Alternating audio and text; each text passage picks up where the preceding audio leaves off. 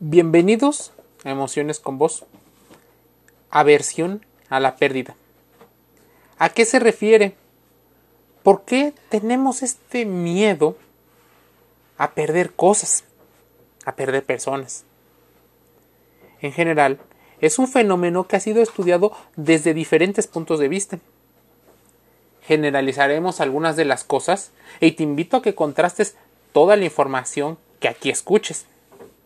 Existen incluso múltiples estrategias para reducir este miedo a la pérdida, para impulsar las acciones que haces. La aversión a la pérdida se refiere a la tendencia de los individuos a tener más en cuenta una pérdida que una ganancia de la misma magnitud.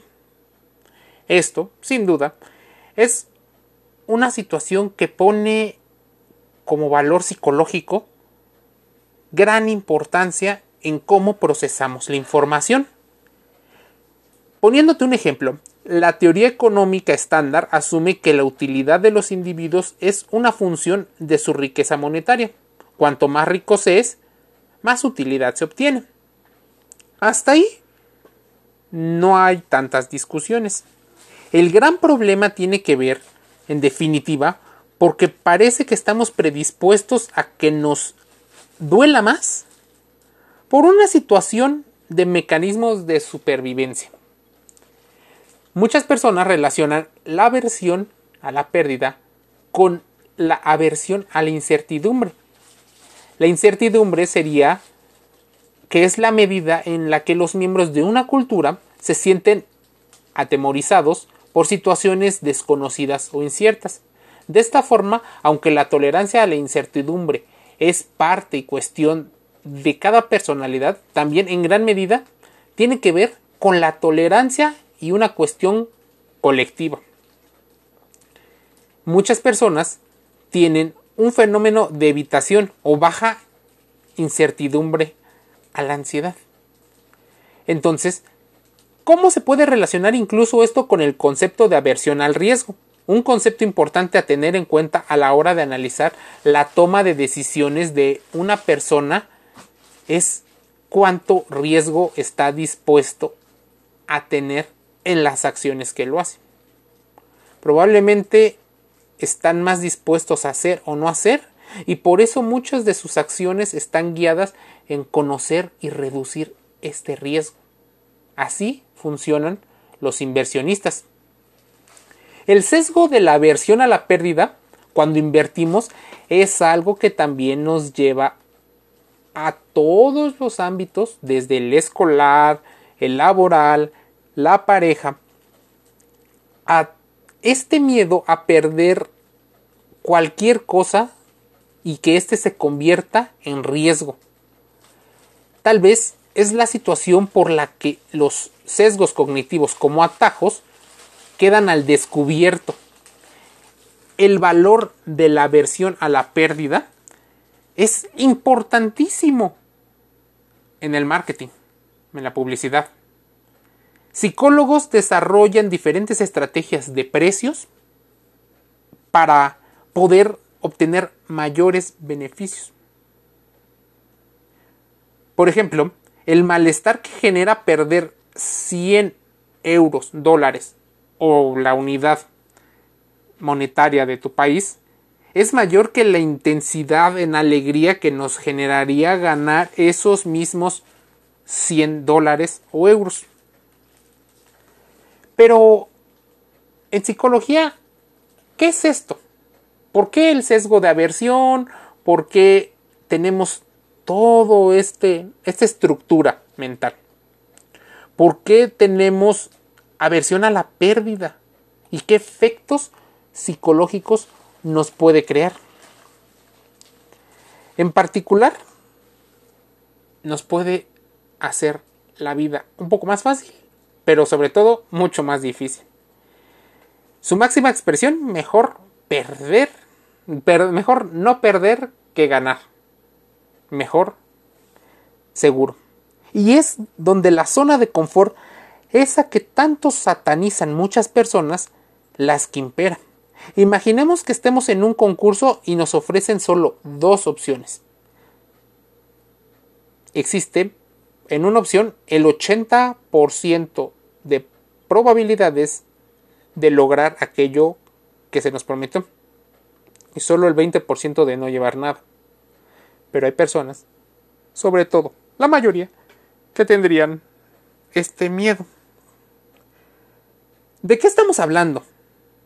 Se le da el nombre de aversión a la pérdida a la, a la fuerte tendencia de priorizar el hecho de no perder antes que ganar.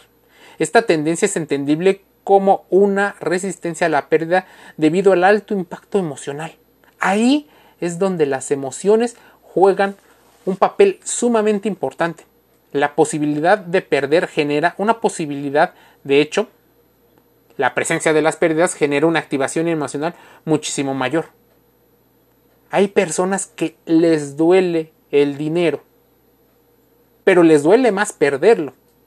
Por eso, a la hora de pagar un producto o un servicio, empiezan muchísimas estrategias como salirte por la tangente o desviar las pláticas, pagarlo con la tarjeta de crédito, entre otras cosas. Estamos ante un tipo de heurístico o de atajo mental que puede provocarnos un sesgo cognitivo y no tomar buenas decisiones. Podemos no arriesgarnos para obtener un bien de mayor utilidad.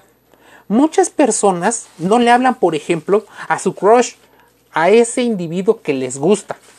La razón, el miedo al rechazo, el miedo al abandono, y que se activen señales de alarma, aquellas que no han podido ser resueltas desde la infancia. Entonces, la situación ya no nada más es monetaria. Las emociones juegan un papel importantísimo a la hora de entender nuestra vida.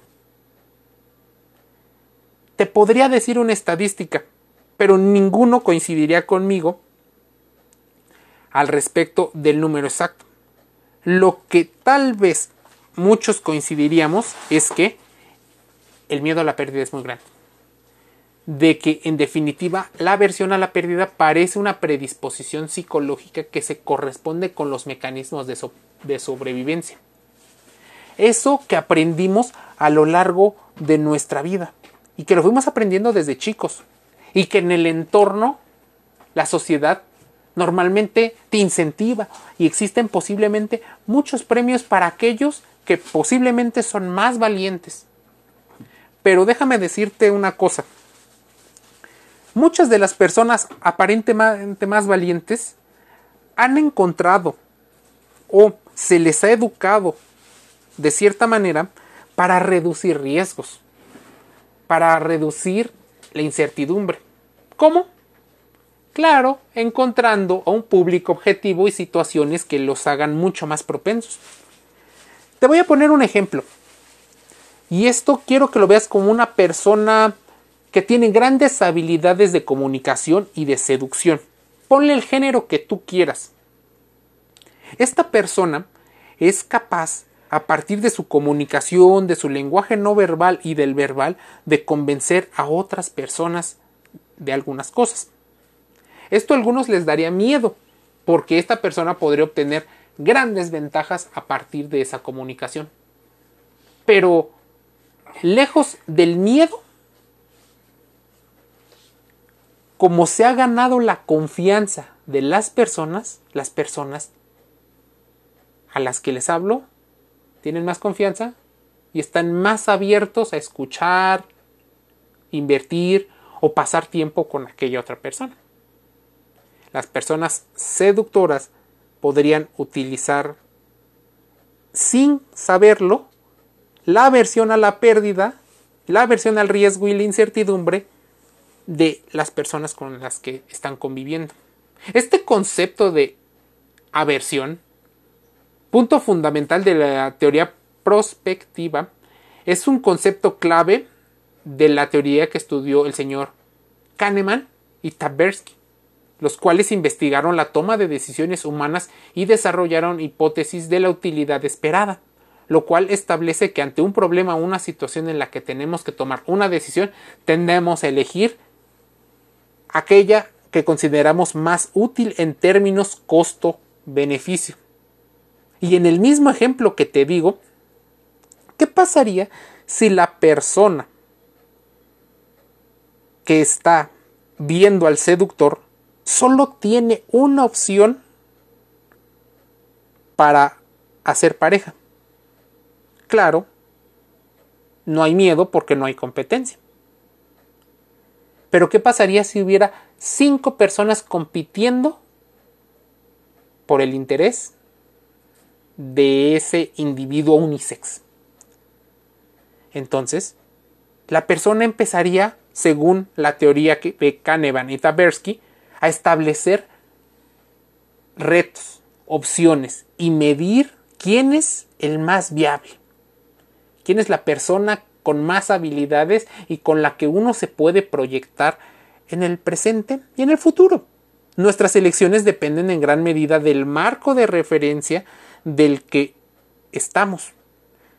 Si nos enfrentamos a una elección que puede granjearnos ganancias con seguridad, solemos optar por la opción más probable.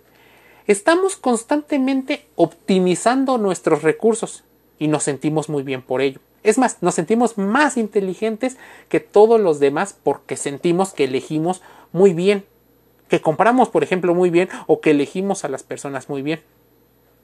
Hay una implicación neuroanatómica. La aversión a la pérdida ha sido estudiada generalmente a nivel conductual, pero algunos estudios como el de Mullins y Serrano en el 2019 también han investigado qué mecanismos cerebrales pueden estar detrás de esta tendencia. Y déjame decirte algunas de las conclusiones que saca Mullins y Serrano. Los diferentes estudios analizados parecen indicar que existirían dos sistemas, uno apetitivo y uno aversivo, que interactúan y nos permiten tomar una decisión. Así que constantemente estamos evaluando cosas. Dentro del primero, que es el apetitivo, tendría una actividad cuando se registran posibles ganancias y no ante las pérdidas, y se asocia más a la búsqueda de recompensas, destacando la corteza frontal y la prefrontal. El segundo, el aversivo, destaca por la amígdala, algo lógico si pensamos que es una de las estructuras más vinculadas al miedo, al temor y a la ira, así como la ínsula anterior. Bueno, puede haber otras regiones, pero esas son las que predominan. Seguimos siendo o actuando como animales. Tenemos miedos e ira. El miedo tiene una función evolutiva tiene una función en nuestras vidas. Así que quien te diga que no tengas miedo está mintiendo y no conoce mucho ni siquiera de su propio cuerpo. Somos individuos que buscamos tanto el placer y las recompensas a corto plazo como buscamos reducir el miedo al riesgo, a la incertidumbre y a la pérdida. Así nuestras emociones juegan un papel importantísimo en la toma de decisiones de cada momento de nuestras vidas. Te invito a que contrastes toda esta información que aquí has escuchado y que te suscribas gratis a Google Podcast, Spotify y Anchor. Escucha todos los podcasts que hemos dicho para que te formes una opinión y aprendas algunos conceptos que pueden ser de mucha utilidad. Te envío un saludo.